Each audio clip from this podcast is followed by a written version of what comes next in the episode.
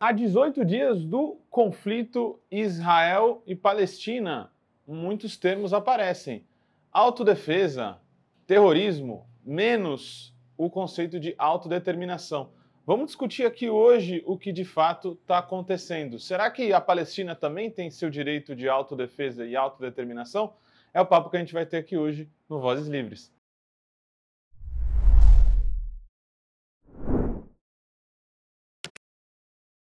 Eu sou Guilherme Prado.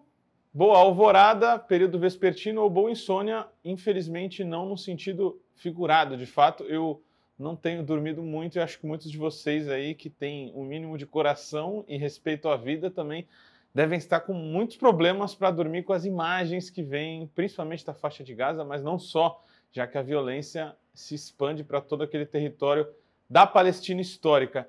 Vocês que estão aí, então, tentando sobreviver e resistir à narrativa hegemônica, vocês hoje vão ter um bom papo para poder é, se ancorar, para poder ter perspectivas críticas desse conflito, desse massacre, na verdade. A gente vai ter de novo aqui Vitor. Tudo bem, Vitor? Tudo bem. Tranquilo? Tudo bem, tudo bem. E o Rugai, voltando aí depois de um tempo. Galera, para a gente já não perder tempo né, e, entender um pouco o que está rolando, uma breve introdução, a gente está indo uh, por um massacre por completo. Né? Falta até palavras, conceitos para definir, para entender o que está acontecendo. Guerra já não parece tão apropriado. A gente tem, de um lado, já mais de seis vezes as vítimas uh, mortais. Do lado da Palestina, a gente tem pelo menos 6.050 mortos nesse momento que a gente está falando é, de uma população de Gaza de 2,2 milhões, cerca da metade está é, tá sem casa, sem domicílio. É, números que dizem aí que mais de 40% das casas já foram destruídas. Ah, então, as condições de uma ocupação ou então de uma completa inviabilidade da vida em Gaza estão sendo totalmente construídas enquanto 10 hospitais já foram bombardeados ou seus arredores foram bombardeados, o que prejudica muito a, a, o socorro dos civis que estão machucados. E a gente tem então um completo cenário do colapso. Aí, só para a gente dar o pontapé aqui, estamos no momento onde o, o, as lideranças da saúde, o ministro da Saúde da Palestina já disse que o sistema está em completo colapso, principalmente não só por causa da falta de medicamentos, que agora começam a entrar conta-gotas, mas principalmente por causa da falta de combustível, que é energia. Então, só para ouvir vocês, para terem números muito claros dessa crise. Nesse momento, 130 bebês e 140 pessoas estão na UTI, correndo sério risco de vida por causa da falta de energia. Então, acho que a grande pergunta que a gente tem nesse primeiro, é, nesse primeiro momento aqui nesse primeiro bloco, para além do 7 de outubro, as coisas começam aí, isso tudo a gente está vendo, é, tem que ser historicizado e recolocado assim politicamente. Começando pelo Rugai, como que você vê esse momento? Pois é, isso é fundamental, né? Porque quando você data de 7 de outubro, quem ataca é o Hamas, quem responde é Israel, e Israel passa a ter uma justificativa para sua sua vingança, né? Que de fato é uma vingança. Mas até à luz do direito internacional, se trata de um território ocupado e colonizado. Israel não cumpre nenhuma resolução das Nações Unidas de boa, ninguém enquadra Israel, né, já faz décadas, né? E o direito internacional prevê o direito de resistência, inclusive violenta, para um povo colonizado. Né? Então tá faltando uma galera, inclusive, do decolonial, dar mais as caras aí nessa crítica à ocupação israelense. Né? E aí, Vitor? Complementando só o que o Rogai também fala, Israel, como poder ocupante e colonial, também tem o dever de proteger as vidas civis dos palestinos. Porque não é porque ele é o poder colonial e o poder ocupante que permite eles matarem do jeito que eles estão matando. É, é, é interessante, né? Porque é, me parece também que, que é, isso acho que a gente, tem, a gente tem que cobrar principalmente de setores de esquerda que só sentem mais confortáveis em fazer certas defesas com distanciamento histórico, quando já fica limpinho e cheiroso, tem uma posição. E principalmente eu acho que tem um problema. A questão da resistência palestina hegemônica hoje não está num contexto de Guerra Fria, não está alinhada a um bloco soviético, que já não existe mais. o Hamas é o que o povo palestino tem e ele não é exatamente o que muitos se sentem confortáveis de colocar como resistência, justamente porque tem um perfil conservador, mas é de fato a única força política que ainda postula a autodeterminação da Palestina, que seja por via armada ou não. E aí, Rugai, o que, que você acha dessa questão de tudo começa é, nesse sábado dos ataques, supostos ataques é, gratuitos do Hamas? É, só trazendo dados, é, o campo de refugiados de Jenin, que está sendo agora agredido novamente, recebeu foguete. Antes do começo, antes do ataque do Hamas, ele, tinha, ele sofreu um ataque também por parte de Israel, onde teve oito mortos e 50 feridos. E em abril, a mesquita Al-Aqsa, que no final é, vira o, o, o, nome do ataque do Hamas, é, sofreu um ataque também, com 350 pessoas sendo presas e humilhadas no meio do Ramadã. Então, como que você vê essa questão do Hamas ser taxado de terrorista? É, então, é, é, sempre o outro que é o terrorista, né? Então, é, é aquela criança que espanca o outro, o outro joga uma bolinha de papel e ele vira o terrorista, né? Então, tem 70 anos para mais aí de ocupação israelense. Cada vez mais eles já dominam 90% praticamente do território palestino. Eles continuam avançando nesses territórios o ministro da Defesa de Israel é morador de uma dessas ocupações. Eu vou ler aqui uma coisinha bem interessante sobre essa coisa do terrorismo. O ministro da Defesa de Israel, Ben Gvir, ele é chefe de um partido de extrema direita, mais à direita do que Netanyahu. Ele foi condenado em 2007 por incitação racista contra árabes e apoio a um grupo considerado por Israel e pelos Estados Unidos como organização terrorista. Ele foi condenado em Israel por terrorismo o cara que é o ministro da Defesa de né? Israel agora. Então é, é, é, uma direita fascista, uma extrema direita que está lá no poder. É um cara que andava com arma em comício. Lembra alguma coisa daqui do nosso país, né? Então é, é esse tipo de gente que está comandando a, a, ofensiva contra Gaza no momento. O cara é condenado por terrorismo em Israel. É só isso. E esses caras estão no poder agora. E ele é o ministro da Defesa. Sim. Esse ministro da Defesa, o que, que ele fez? No sul de, de, Israel, que era responsável por guardar as fronteiras com Gaza, existia quatro batalhões. E um dos batalhões chamava exatamente Gaza. O que o, o Ben-Gvir fez? Ele tira quatro batalhões da fronteira, leva para a Cisjordânia para dar apoio aos colonos, para continuar roubando terras. E nesse momento há quem especule que foi esse momento que o Hamas percebeu que, por uma falta de segurança, a, faz o, os ataques do dia 7. Mas você vê, o próprio, o, o, próprio Estado de Israel enfraquece as fronteiras para um outro projeto político que estava ocorrendo na Cisjordânia, que é de eliminar de vez os palestinos também da Cisjordânia e desguarnecer uma das suas poucas fronteiras. Porque a gente fala que Israel é o exército mais forte do Oriente Médio todo, mas em números não é. Não, não tem muitas pessoas. Para massacrar palestino, tem pessoas de sobra, mas para enfrentar uma guerra, por exemplo, regional, não tem todo esse número. Então, eles não podem se dar o luxo de abrir duas, três frentes de batalha.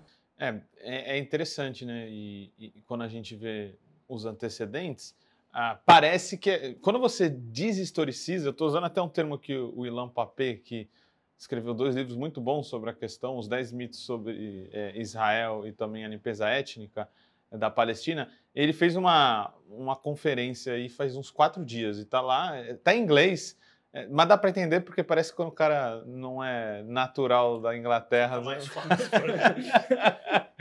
eu dou aula de inglês e às vezes eu fico ali, né? Mas ele, ele usa o termo que em nenhum momento, e é muito corajoso, porque ele é israelense, judeu, em nenhum momento ele usa o termo terrorista, porque ele fala que é impossível deshistoricizar ou despolitizar a ação do Hamas. Então, quando a gente vai para os precedentes disso, a gente vê que é, é, praticamente levado, o povo palestino é levado à única opção de uma luta armada, já que todo houve todo o esvaziamento político. Então, ainda nos precedentes, qual é é uma pergunta mesmo, né? Porque eu não sei responder, eu fico filosofando e pensando assim, se em 93 você teve a paz de Oslo, teve um processo de humilhação, porque em último é assim, Vou te dar um, um, pedaço de pão, já que você está morrendo de fome. Então, a Palestina é totalmente na defensiva, dá um acordo que é impossível de ser viável e ele de fato não dá certo. E aí, no final, é, não tem soberania, não tem capacidade praticamente de colher impostos, não tem um exército, não tem um sistema de saneamento básico, blá, blá, blá, blá, blá. Como que se esperava outro resultado de um processo de pacificação fake e, e, que também tirou as armas dos palestinos que no final não ganharam nada com essa pacificação. Né? Que, qual era o outro resultado possível? É, e aí as pessoas se surpreendem com parte da população palestina, e hoje, se tivesse eleição, provavelmente eles ganhariam né, do, do Fatah, inclusive na Cisjordânia, se soma Gaza, Cisjordânia. Tentou-se a via pacífica, legal, negociada, cedeu-se até não poder mais, né? Muito controle de Israel, mesmo sobre esse território, esse território muito menor, já seria do mapa de 67, já não seria nem 48, e mesmo assim Israel não cumpre.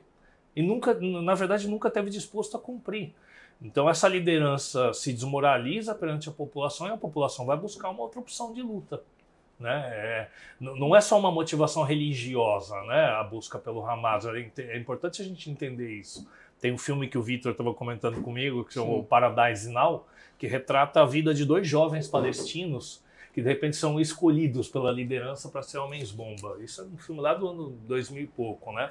E eles não são ultra-religiosos, eles não vão, eles não se dispõem aquilo ali porque eles acham que eles vão para o paraíso, para rios de mel, virgens, não é isso. É um momento que eles estão ali olhando a rua e tem um cachorro passeando na rua. Eles falam, eles olham para o cachorro e falam assim, o cachorro é mais livre do que nós. É, que vida, que vida é essa, sabe? Então, essa disposição de luta, de sacrifício, né, mesmo sabendo de imensos riscos, tem a ver com uma vida que tá, já está. Que, que vida é essa? O que, que, eu tenho a perder com uma vida, com, com o que já é a minha vida aqui nessa região? Né? E basicamente, é, a questão do homem-bomba é, é um, uma tentativa no sentido de, de, mudar a configuração política, a conjuntura. Né? Que é uma é, prática que eles nem têm utilizado eles, uma, uma, Por causa do estigma, eles pararam com essa tática. Pararam. É, a questão do homem-bomba, é, é duas uma. É o desespero também pela liberdade, por uma outra modo de vida, porque ali eles estão sendo humilhados.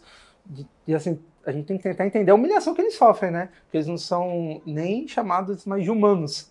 Né? Então, eles, você equipara seres humanos a, animais, né? E aí é uma humilhação diária. E também, né, historizando um pouco, a questão do terrorismo ou do homem-bomba, né? Vamos dizer assim, é, acaba com os acordos de Oslo também em Campo David, porque tinha uma moratória dos acordos de Oslo falando que se a autoridade palestina fosse capaz de deter os ataques contra colonos, contra o exército, contra a população civil, tudo, aí eles podiam, uma moratória de cinco anos, sentar, negociar e entrar numa segunda fase que era permitir a criação Os colonos continuavam avançando. Isso. Continuavam é. avançando. aí um ataque o outro, aí, aí, tinha um ataque de uma pessoa sozinha contra um colono, aí tá, o governo de Israel justificava, olha, a autoridade palestina não condenou o ataque, então não dá para continuar com os acordos de Oslo. Então, o que, que acontece? Os acordos de Oslo estavam fadados porque Israel foi intransigente o tempo todo. Só que no discurso que eles fazem, o que, que é? É passar para o mundo, nossa, os palestinos, eles apanham, apanham, apanham. Nego... Quando querem negociar, eles são intransigentes. E lembrando que eles não têm exército, né, gente? É óbvio, mas para quem não conhece a questão, quando fala em guerra, você imagina um exército de um lado, outro de outro, mesmo que com força diferente. Não existe exército na Palestina. O máximo que existe é uma polícia da autoridade palestina para reprimir, às vezes, o próprio palestino. Isso. E não existe ah, guerra, porque guerra presume que seja entre dois estados. Sendo que a gente, os israelenses negam o tempo todo o Estado palestino. É, antes da gente entrar no segundo bloco, né, é, para a gente não, não adiantar muito, eu, eu queria, só para a gente entender esse último momento, de onde que acontece do ponto de vista meio que da política externa, da geopolítica ali da região, uh, o momento onde o Hamas faz o seu ataque, né? Uh, a pauta palestina estava ficando cada vez mais fora da mesa, né?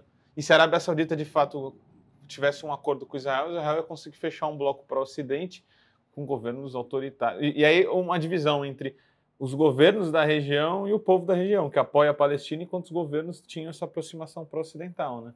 Então, se o Hamas não fizesse alguma coisa ao povo palestino, a pauta tendia a ficar totalmente no esquecimento. Né? Sim, teve muita gente que falou assim, não, foi uma burrice do Hamas, foi um estrategicamente foi uma grande, uma grande besteira, olha o que está acontecendo. Mas nós só estamos aqui discutindo Palestina é, duas semanas é seguidas no Vozes isso. Livres. O Breno Altman, que, judeu do Brasil 247, que cobre política externa, falou a última vez que a gente tinha discutido Palestina foi em 2011. Então o mundo voltou a discutir Palestina nesse momento. Né? O acordo com a Arábia Saudita foi, foi já está suspenso, já está, está paralisado. Provavelmente né? vai o levar mais. Irã tinha se aproximado de Israel. Provavelmente vai levar mais alguns anos para fechar esse acordo com a Arábia Saudita, né? Porque o que, que acontece? Uma coisa que ninguém estava discutindo é que a questão dos refugiados palestinos já estava praticamente escanteada. Então era só uma questão do que acontece com os palestinos dentro do território, com Gaza, Cisjordânia, se esses palestinos iam fazer que a questão dos refugiados estava sendo já deixada de lado. É interessante isso, porque é, eu estava ouvindo alguma. Estava ouvindo Al Jazeera, porque acho que a melhor forma de você se informar é uma mídia um pouco mais arabi... arabizada, talvez, não sei se esse é o termo, porque aqui no Ocidente o negócio é difícil, né? E, e, e a questão é que o maior consenso na sociedade palestina é a questão dos presos políticos, que são mais de 6 mil, né? Então. Muitos na Cisjordânia, que não tem nada a ver, né? atacando a Cisjordânia. E aí você não entende porque as pessoas estão fazendo marchas agora por causa desses presos políticos. Então, é muito. É, para muito além de ser um ataque é, é, gratuito, ele tem essa questão de que um lado rapta e o outro prende. Né? Então, os presos, os raptados palestinos são presos e os raptados israelenses são raptados. Então é uma arbitrariedade Sim. tremenda, né?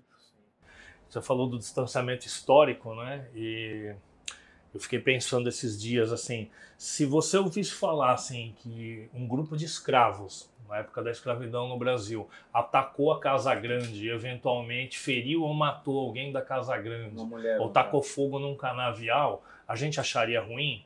Ou a gente, ou a gente inclusive colocaria esse cara como um herói da causa da libertação dos escravos. Se eh, judeus num campo de concentração atacassem os nazistas alemães, a gente acharia condenável ou a gente elogiaria, elogiaria né? Se um índio brasileiro atacar um madeireiro ou um grileiro que invadiu a sua terra, a gente condena ou a gente elogia? Agora, o que está acontecendo agora, nesse momento, né, é que os caras que têm a sua terra ocupada, as suas casas tiradas, quando revidam, eles são considerados o errado. Né? Fica a pena quieta, né? É, é e aí a gente pergunta como que o nazismo foi possível de acontecer. Está acontecendo agora. Está acontecendo agora. Essa fala é muito boa para o gancho do segundo bloco, a gente já está voltando.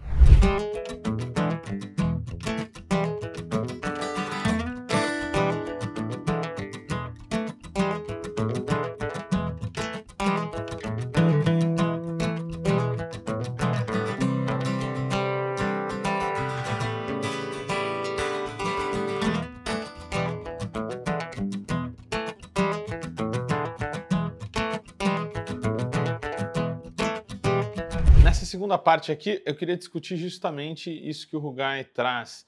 Quando é autodefesa e quando é terrorismo?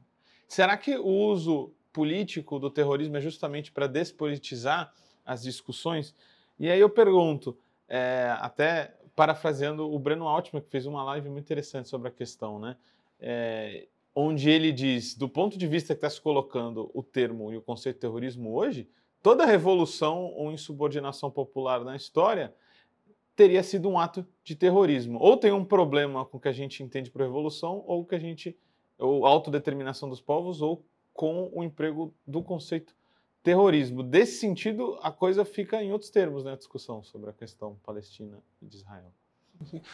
Se, a gente, se a gente tentar entender o processo, o que o Hamas fez não dá para chamar de terrorismo porque é uma questão que, além dos palestinos estarem sendo amassados há 70 anos, estão sendo amassados há 70 anos, e aí eles se revoltam, porque assim, Hamas ataca Israel também várias vezes ao longo do ano com os mísseis, em resposta a uma violência praticada sempre primeiro pelo Estado de Israel. Sim. Por exemplo, quando teve o, os presos em Al-Aqsa, eles responderam com mísseis. Quando tentaram roubar mais um bairro em Jerusalém Oriental, o bairro de Al-Jarrah, aí que estavam querendo expulsar uma família palestina, que era só o que faltava para tomar o bairro. Aí eles tacaram também mísseis e só respondem à violência de Israel. Geralmente mísseis que não atingem nada. Que não atingem porque só o domo de ferro funciona, consegue abater os mísseis. É, então é só tipo uma resposta falar, estamos aqui. Aí o que, que acontece? Aí quando eles fazem esses ataques do dia 7, nossa, terrorismo, Estado Islâmico, ISIS, não sei o quê, aí começa a equiparar, que é você o quê? Você vai começando a pegar toda a imagética do que já veio acontecendo há 10 anos, por exemplo, na Síria, e você fala, esses não são humanos, esses não são humanos. E aí você, você vai já desumanizando para você poder pegar e você falar assim: nós estamos sendo atacados, nós somos as vítimas, olha só que crueldade. E aí, nesse processo todo, eles falam assim: e o nosso direito de autodefesa? Porque é, é as mulheres israelenses, é os homens israelenses que estão sendo mortos. É, nesse sentido, você até acabou falando, Rugai, de várias é, populações oprimidas, né? Se a gente remontasse hoje, talvez sem o aspecto comunista, que é mais fácil, sem o campo soviético, o Mandela fez várias, várias atividades ditas terroristas e, e, e, matou, infelizmente, né? A organização dele matou inocentes na época do apartheid. Né? Ninguém lembra disso, né? Um, um Manguela bonzinho, purificado aí, né? E o, Mangue, o Mandela, inclusive, tem frases de apoio muito forte à Palestina. Que ele fala que a humanidade só se tornará totalmente livre quando a Palestina for livre. Ele tinha muito apreço pela né? causa palestina, né? E o que acontece é uma inversão completa da realidade, porque embora tenha muitos aspectos complexos assim, o cerne da questão é muito simples. Israel está num lugar que ele não deveria estar, que ele é proibido pelo direito internacional de estar e que só se mantém aí com base nas armas. Se não for abuso, eu achei uma carta aqui de 1948 quando o Estado de Israel estava se formando. É uma carta assinada por Hannah Arendt, por Albert Einstein e por vários intelectuais judeus. Eles se recusam a apoiar o Estado de Israel. O Gai comprovando que é historiador. Tá? Olha o que eles falam aqui dos, dos israelenses. Inauguraram um reino de terror na comunidade ju judaica, espancando professores, baleando seus filhos, métodos de gangsters, espancamentos, quebra de janelas, intimidação da população ele segue falando assim. É, eles querem um, devotados principalmente para atraírem compatriotas fascistas. Então, nós temos o Einstein e a Hannah Arendt, judeus, já falando que Israel está se formando com base no terror e no fascismo. Isso é 1942 de dezembro de 1948. Essa carta foi endereçada para os Estados Unidos quando Menachem Begin foi visitar os Estados Unidos, ele era líder de uma, de uma milícia terrorista que, que, atuava em Israel naquele momento.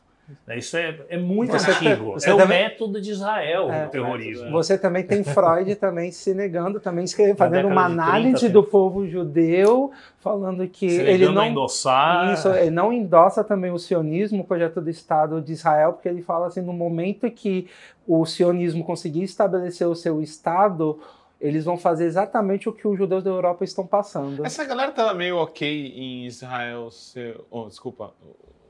Os judeus serem uma etnia sem um Estado, então? Então, é, é interessante, é importante falar nisso, ah, porque pergunta, né? toda crítica a Israel passa por, com uma crítica antissemita. E, na verdade, não. Muitos judeus recusaram esse Estado esquerda judaica recusou isso daí, muito intelectual, muito artista. Tem gente que é contra a formação do Estado. E já, é, já, é, já é problemático você falar antissemita, porque os dois os povos são semitas. Né? É, o que, é o que, Tem muita que burrice também. É, né? O que, que acontece com o sionismo, ele vai, quando ele está sendo formado o sionismo, ele vai tirar a identidade religiosa ele tira a identidade religiosa dos judeus para transformar a identidade religiosa numa identidade étnica. Porque uma boa parte dos judeus da Europa já estavam o quê? Já Ou não são semitas, né? Já, já, não, é, já não eram semitas. Dissemitizados. Isso, e eram, estavam em ampla, em, em ampla, como se fala? Eles estavam se adaptando. Né? Isso. Ah, eles estavam, eles estavam se adaptando. Eles estavam na né? europeização. Eles estavam. Uma colonização eles, europeia. Isso. Eles, defendiam, é, eles defendiam. Tanto que o Papé fala que o sionismo, necessariamente, ele é uma, uma forma de colonização para você colonizar toda a área e expulsar. Tanto que quando o sionismo prega na Europa para os judeus virem para Israel, eles falam que ó, tem uma existe uns estrangeiros lá, e os estrangeiros não são eles que estão chegando, estão se referindo aos palestinos. É, é e, quando você analisa de fato o que aconteceu perante a ocupação, e existe um, um, uma coisa que eu achei muito interessante.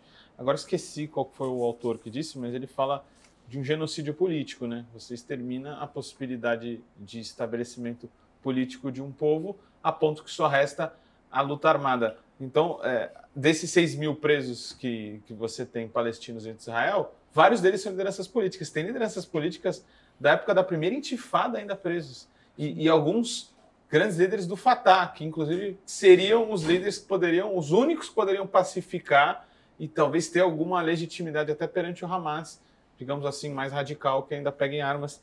Mas o, o muito interessante é que quando você destrói esse Estado palestino, você destrói também a capacidade de instituições palestinas. E aí, para você entender o Hamas, é impossível você não entendê-lo, não dá para entender todo esse conflito se você não entender o papel de movimento social e de rede de segurança social, entre aspas. Eu estava buscando um, um, umas notícias ontem. Em 2003, há um bloqueio de mais de 30 instituições de caridades é, que trabalham em Gaza e também na Cisjordânia, que eram ligadas ao Hamas. Então, o Hamas, de alguma forma, é uma rede de instituições que provê então, um braço uma série de serviços. De movimento social de caridade. Né? E, e, então, é, é, muito simplificador, né? Quando você só, só fala do braço armado, porque o Hamas é uma organização muito complexa.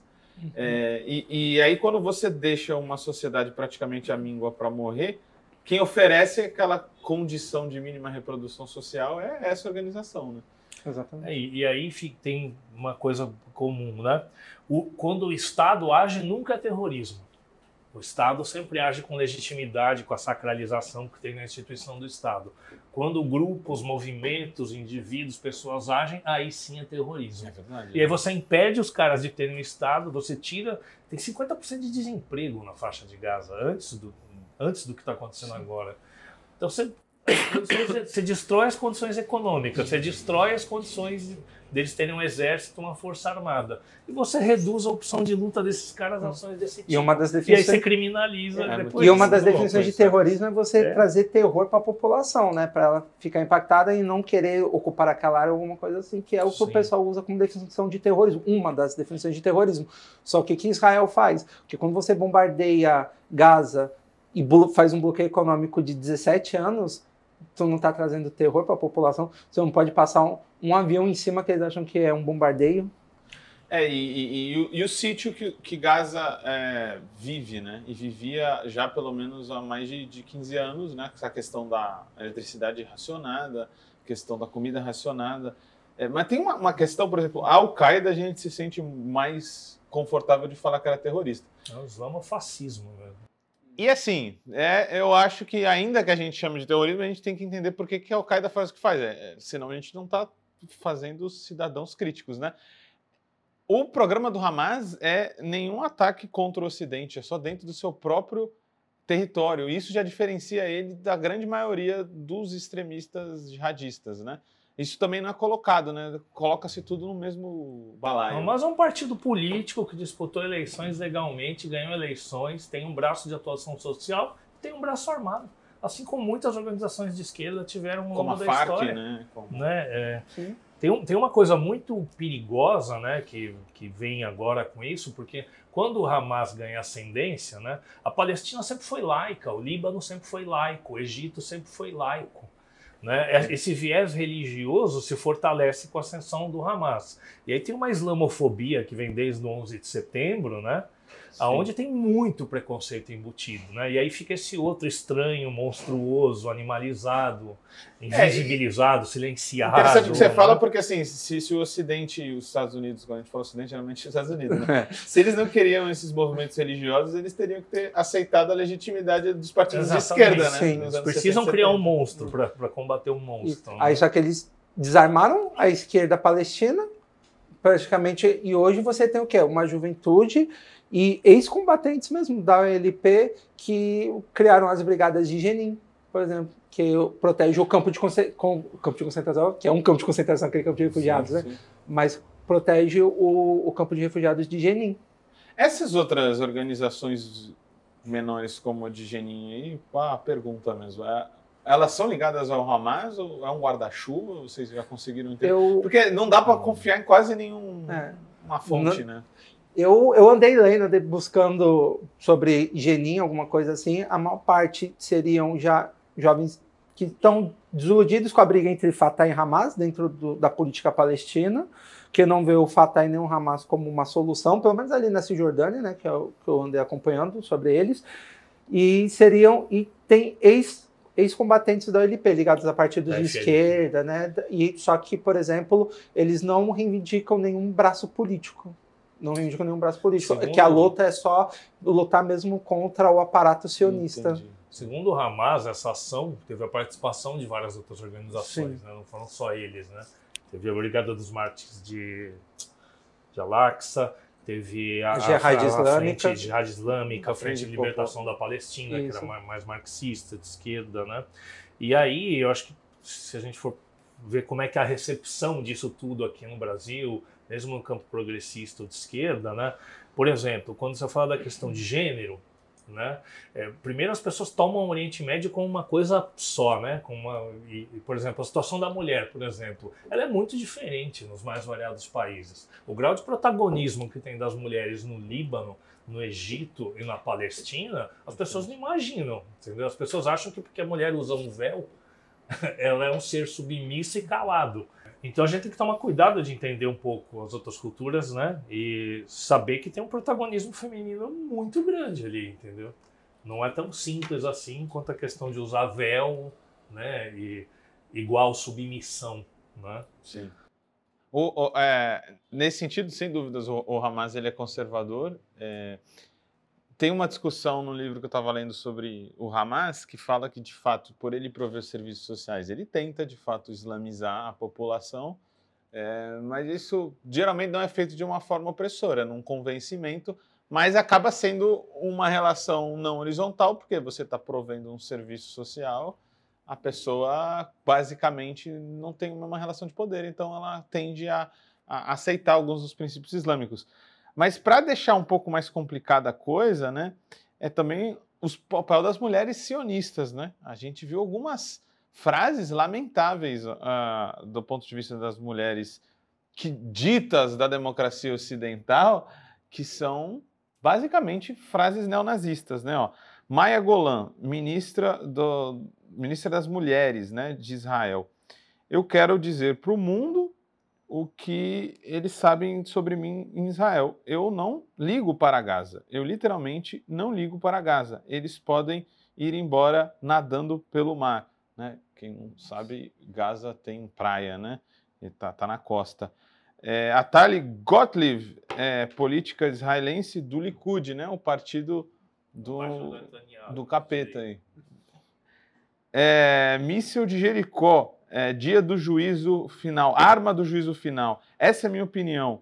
É, foguetes fortes, poderosos, têm que ser é, lançados. Gaza tem que ser destruída e amassada até o chão, sem nenhuma misericórdia. Então, duas frases de mulheres do sionismo, supostamente da democracia ocidental mais, da democracia do Oriente Médio mais avançada. Né?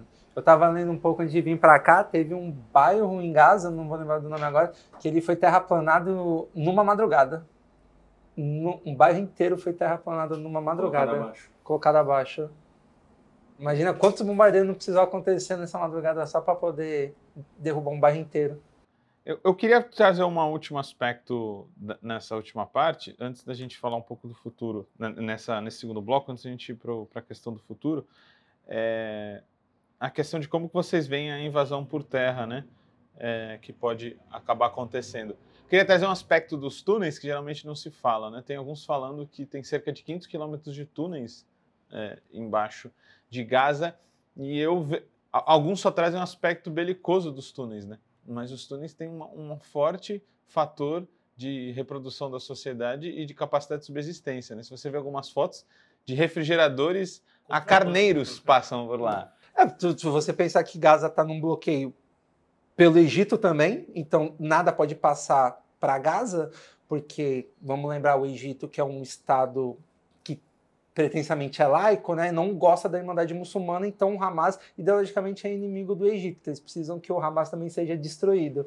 Então eles não ajudam a sufocar Gaza. Só que a gente sabe quem paga o preço disso é a população. E debaixo dos túneis vai passar é, até mesmo KFC. Qual, vai, vai, passar qualquer coisa que seja para para poder reproduzir a vida, de ração para animais, é, qualquer coisa, remédio, geladeira, televisão, vai passar tudo porque as pessoas precisam ter vida. Rugai, nesse sentido, com o distanciamento histórico, hoje a gente já tem alguns documentos sobre o que foi os quilombos e, e, e vários papéis de solidariedade de redes de pessoas brancas que levavam suprimentos e até pessoas, né? Tem, tem documentos de, de agentes funerários que levavam dentro do caixão negros para eles saírem no meio da estrada e entrar para os quilombos. Talvez, quem sabe, a gente veja um dia, né, é, com um pouco mais de distanciamento, documentações de, de, pessoas, por exemplo, do lado do Egito, que devem ter fornecido muita coisa para dentro desses túneis. Né? Com certeza, com certeza. O Egito já teve um papel, né, na, na época do, da Guerra do Canal de Suez e tudo. O Carlos Lamarca serviu, inclusive, na Força Brasileira durante, durante o conflito no Canal de Suez, quando o Egito ocupou e França e Inglaterra foram para lá, né, lá por 60 e Cara, não, não vou lembrar o ano, assim, década de 50, final da década de 50, né? Agora, uma coisa curiosa, né, é que a imprensa brasileira está tendo uma cobertura mais, assim, uniforme, ou como que eu vou dizer, é pró-Israel, mais do que a própria imprensa israelense. O maior jornal de Israel atribuiu a culpa do ataque ao Netanyahu. Não só pelas colonizações, mas por falha no sistema de defesa. Então tem críticas ao governo de Israel no Jornal de Israel. No Brasil, cara, você vê a cobertura da grande mídia, é pavorosa. Não tem imparcialidade nenhuma, não tem contraditório nenhum, nenhum. não tem equilíbrio nenhum, entendeu? É, é... Eu vi ontem na Jazira que os Estados Unidos, a opinião pública, cerca, acho que posso errar por 1 ou 2%, mas eu acho que eram 8% apenas acham que devem ser críticos a Israel e se colocar publicamente a favor da Palestina.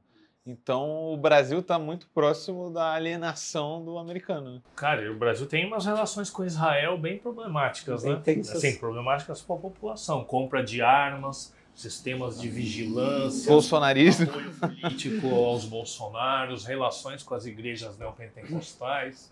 Quem lembra aqui do Edir Macedo usando kippah? É verdade. É, e são, são igrejas que se fundamentam muito no Velho Testamento, no olho por olho, dente por dente, no discurso de ódio.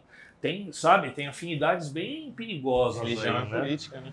É, na verdade, as igrejas evangélicas acabam sendo o apoio internacional que Israel precisa ah, para ter capilaridade nos outros lugares, né? Então, você, a partir das igrejas evangélicas, você pega, já da população, você tem todo um que as pessoas acham, ah, o fulaninho ali da esquerda não vai estar discutindo o conflito de Israel e Palestina. Né? Ele pode até estar discutindo, mas vai estar discutindo assim, Israel tem que matar esses palestinos bárbaros. E a, a notícia chega, enviesada, enviesada, mas a notícia chega. Chega pela televisão e pela igreja. E a gente sabe que essas igrejas dão muito mais peso no Velho Testamento do que no Novo, né? Sim. E o Velho é sanguinolento, né? Não tem perdão, não tem Jesus Cristo na parada, não, né? Não Por motivos óbvios, né? é, a Torá tá lá, né? A Torá tá lá. Galera, então, aproveitando esse, esse gancho aqui, vamos para o nosso bloco 3.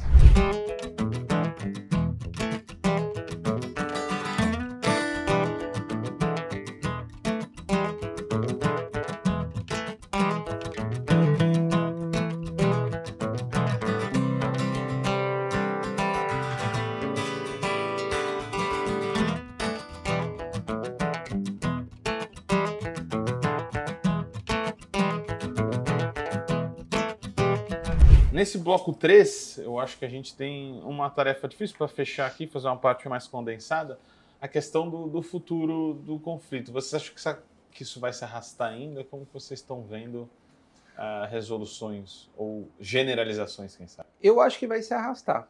E, e vai se arrastar no momento que Gaza for invadida por terra. Porque é, você já tem o quê? Você já tem um, o sul do Líbano sendo bombardeado também quase todo dia, mas em menor, menor número. Você já tem em torno de 40 libaneses mortos no sul do Líbano.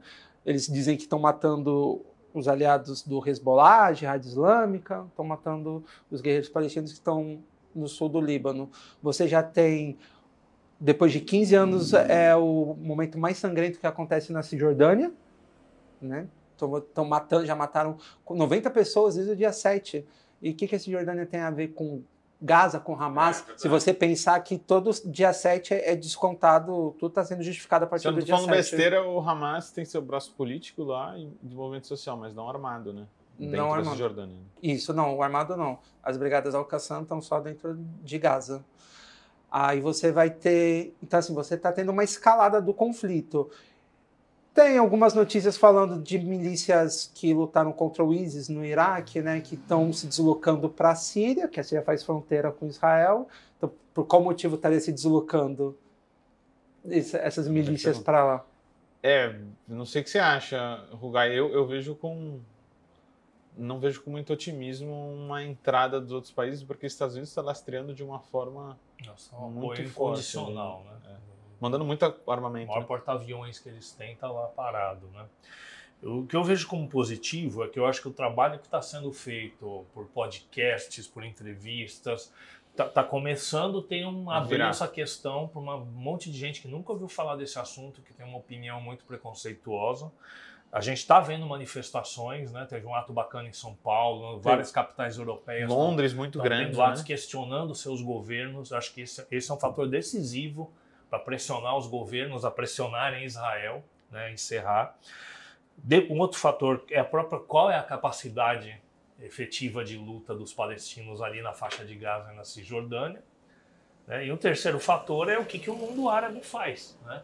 Se for botar um quarto aí, Rússia e China vão ficar só olhando Vão ficar só olhando ou vão prestar algum tipo de apoio? Principalmente a China, que teve uma nota... Mais, um pouco mais efetivo, sabe? Uma resolução muito moderada da China.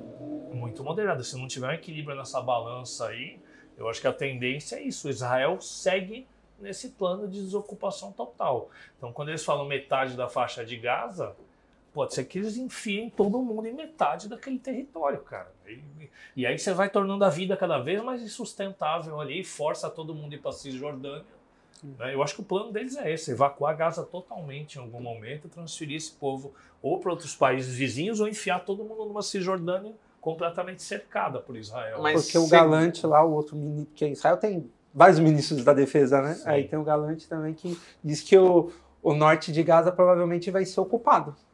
Não é só entrar e sair, mas é, vai ser é. ocupado. Não, ocupar para quê, gente? Destruíram tudo. É, pelo que se diz, Estados Unidos é contra uma ocupação de Gaza, né? Pegaria muito mal, mas também, né? É, até, até aí, até os Estados Unidos, palavra, os né? Estados Unidos só fala, né? Porque até então pode ir deixando, porque a, o problema, né, de acordo com eu ando ouvindo e escutando e lendo, é que no momento que Israel invade Gaza pelo norte, provavelmente os túneis vão servir, né, por, pro lado bélico, né, do Hamas enfrentar, é onde vai ser o maior número, provavelmente em história também, de, de soldados israelenses mortos nessa batalha. É, porque pelo, pelo que está tá sendo discutido, são frentes do exército e das forças armadas israelenses que estão barrando o avanço por terra por achar que é muito inseguro. Porque se dependesse do Netanyahu. Sim, já mete lá, deixa eles morrerem lá. Assim. O terror já estaria acontecendo. Né? Ah, você imagina, você destruiu todo o norte de Gaza. Você transformou a cidade, você transformou tudo num campo de batalha. Perfeito, pro, por exemplo, o Hamas. Porque qual é. Vamos ser sinceros aqui. O, o Israel é, sabe bombardear, sabe fazer. Mas qual é a perícia que eles têm em batalha urbana? Que até onde a gente sabe, Israel nunca fez batalha urbana. É, isso, isso é um ponto do do ponto de vista militar, que eu, que eu acho que, que é interessante não estar sendo colocado. Então, está tendo uma tentativa do esvaziamento é, das condições de vida das pessoas em Gaza para tentar pegar talvez o Hamas o mais enfraquecido possível. A gente não sabe o nível de estoque de suprimentos que tem nos túneis, né, para saber o quão o Hamas pode ou não estar tá enfraquecido. Mas é um ponto que o Rugai tocou, né, para a gente tentar responder as questões de futuro eu acho que só tem duas saídas aí, né? Do ponto de vista de mudar as posições dos chefes de Estado. Eu acho que é só a sociedade civil organizada que vai conseguir pressioná-los. Eu só vejo uma mudança nessa quase ditadura de opinião. Se a gente tiver uma mobilização social do nível Vietnã, eu acho, cara, porque a, a, as coisas que estão acontecendo são muito sérias, né? A Alemanha, a França, deputado francês falando para o Benzema perder a nacionalidade porque ele declarou solidariedade à Palestina. Então tem um, tem uma distância muito grande entre o que o núcleo do capitalismo está querendo é, manufaturar da opinião pública, né? E ao mesmo tempo, eu acho que a resolução do conflito, independente de, de um Estado ou dois, é vai ter que ser reconhecida as representações políticas palestinas para alguma coisa dar certo aí, seja elas o Hamas ou outras organizações. Eu acho que sem uma saída política uhum. vai ser impossível resolver esse conflito, seja no curto ou no longo prazo. Que assim, historicamente o que acaba acontecendo? Historicamente, Israel usava os jordanianos como ah, eles falam pelos palestinos. Isso foi até os anos 80, né, quando a, OLP começou contatos secretos com, com Israel.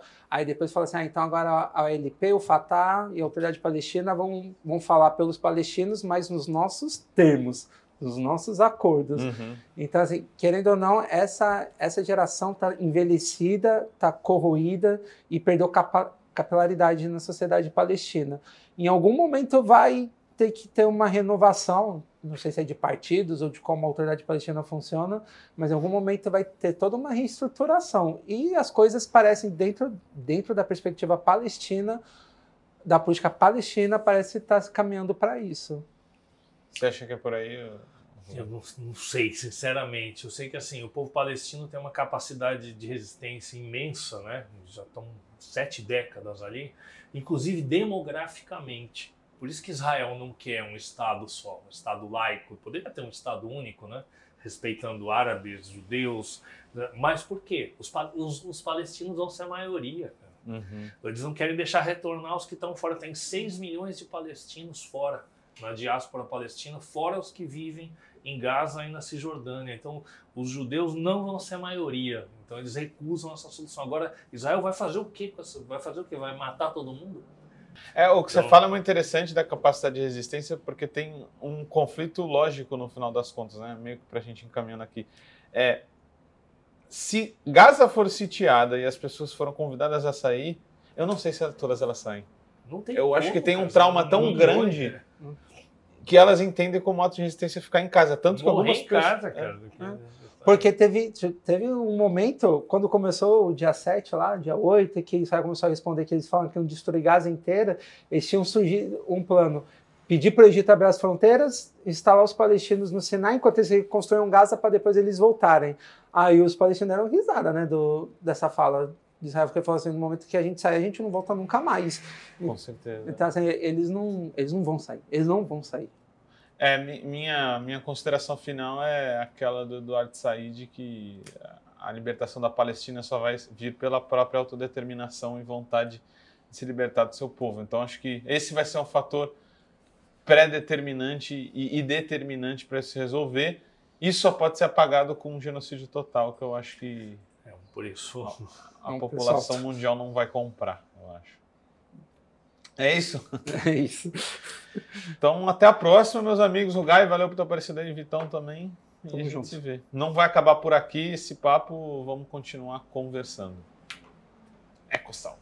Como todo trabalho independente, esse podcast pode estar por um Trix, ops, um Pix, ou melhor, um Tris, sem o apoio solidário de seus ouvintes. Portanto, se você já se divertiu conosco, se enriqueceu, se informou, ou se fomos apenas um passatempo para você, nos ajude para que continuemos existindo. Sem financiamento, sem independência. Portanto, ajude o Vozes Livres se tiver consciência. Isso pode ser feito pelo nosso apoia-se barra podcast Vozes Livres ou pelo Pix, pelo e-mail podcastvozeslivres.gmail.com, escrevendo no assunto a palavra Vozes. Nos acompanhe nas redes sociais, arroba Livrescop e arroba Livres Produtos do Bem. O Vozes Livres é um podcast realizado pela Rede Livres e financiado pelo Sindicato dos Químicos Unificados de Campinas e Região e pela Federação dos Trabalhadores do Ramo Químico do Estado de São Paulo. Produzido coletivamente por Guilherme Prado, Vitória Felipe e pelo coletivo Orvalho Filmes, composto por Eduardo Ferreira, Gaspar Lourenço e Guilherme Bonfim.